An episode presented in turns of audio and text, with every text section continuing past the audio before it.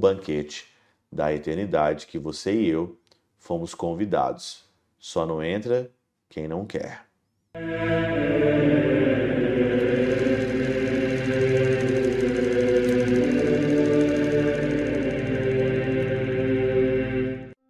Em nome do Pai, do Filho e do Espírito Santo. Amém.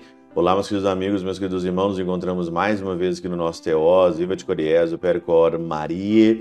Nesse dia 15 de outubro de 2023, nós estamos aqui hoje no nosso 28º domingo do nosso tempo comum.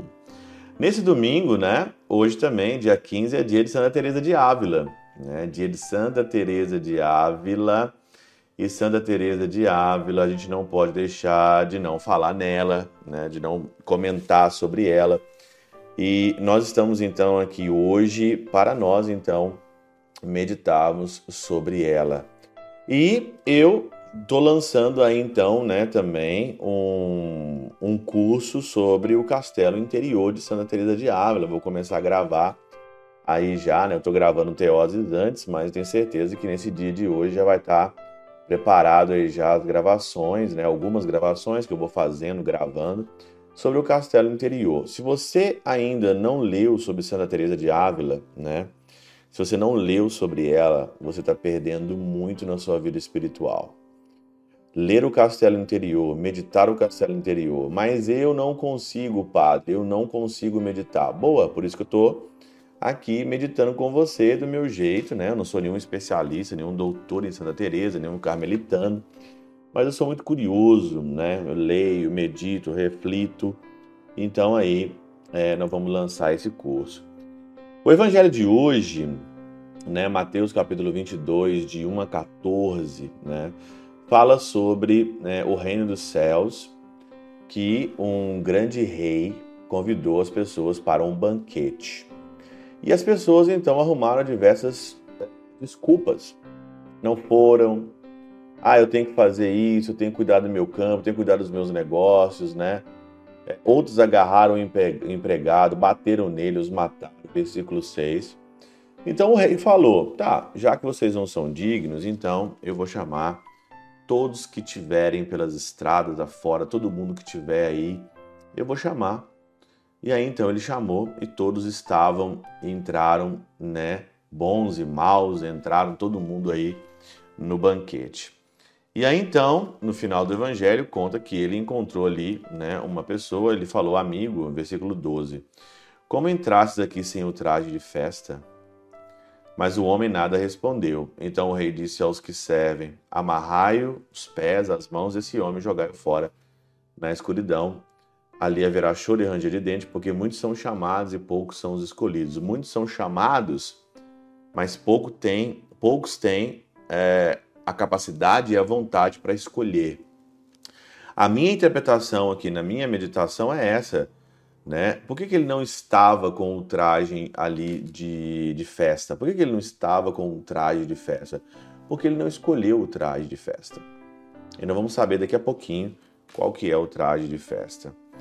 Orígenes fala o seguinte sobre esse evangelho: as bodas, isto é, de Cristo e da igreja. Claro, é uma alusão aqui a Cristo e à igreja.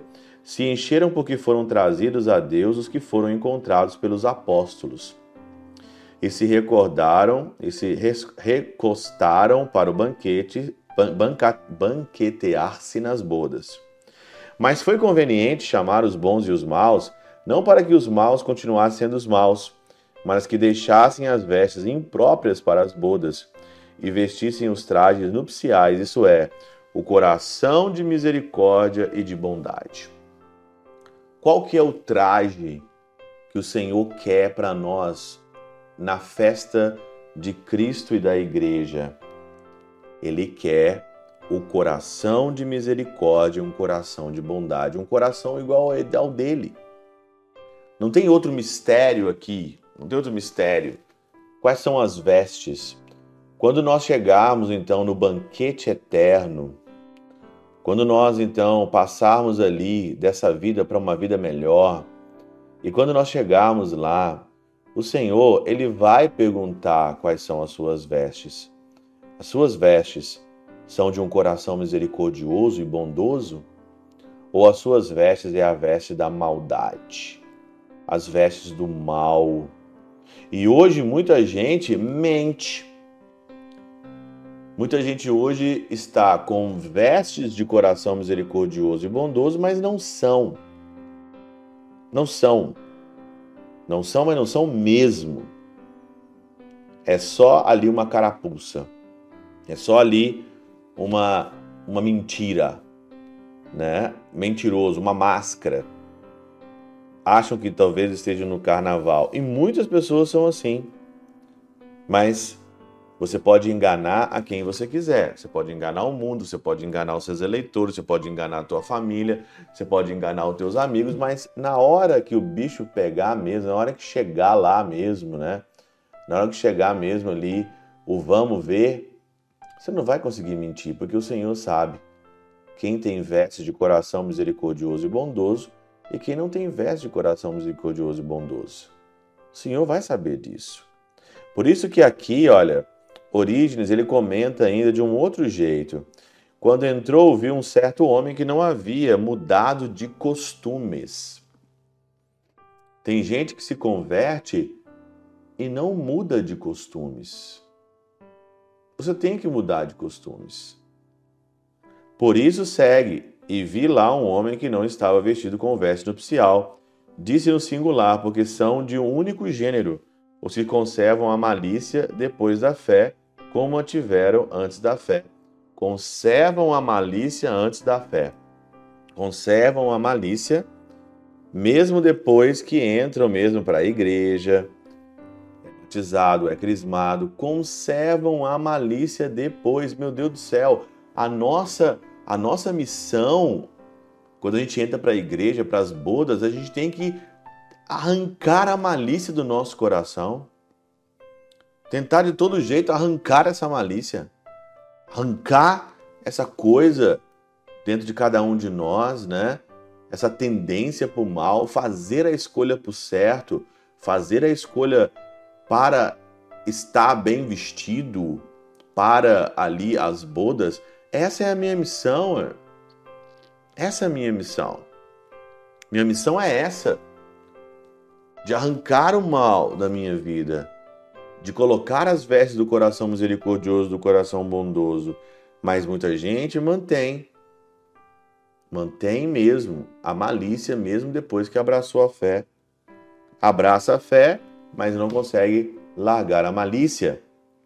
E aí então, você pode enganar nesse ritual aí, você pode enganar todo mundo, pode enganar realmente todo mundo. Mas vai chegar uma hora que aquele que conhece os corações, ele vai ver que você só está com um traje ali de mentira, porque você não mudou o coração. Você mudou coisas de fora para enganar a todo mundo mas a malícia ainda continua dentro.